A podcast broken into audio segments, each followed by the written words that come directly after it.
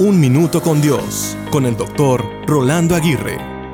¿Cómo nos cuesta vivir en el hoy, verdad?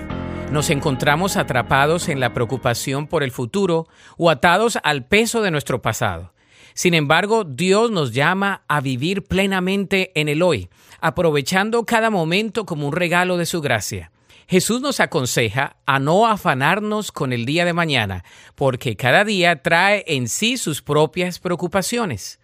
Por lo tanto, preocuparnos demasiado por el futuro puede robarnos la alegría del presente.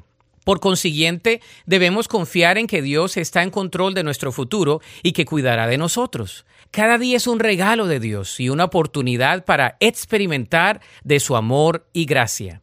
Además, el hoy es el momento en el que podemos tomar decisiones que afectarán nuestro futuro.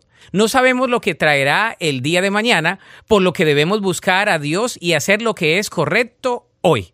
Por lo tanto, vive en el presente con gratitud y con confianza en Dios. Aprovecha cada oportunidad para amar, servir y crecer en tu relación con Él. Enfrenta los desafíos del hoy con valentía, sabiendo que Dios está contigo. Recuerda que al vivir en el hoy encontrarás la paz y el propósito que solo Dios puede dar.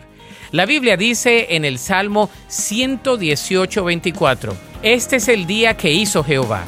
Nos gozaremos y alegraremos en él. Para escuchar episodios anteriores, visita unminutocondios.org.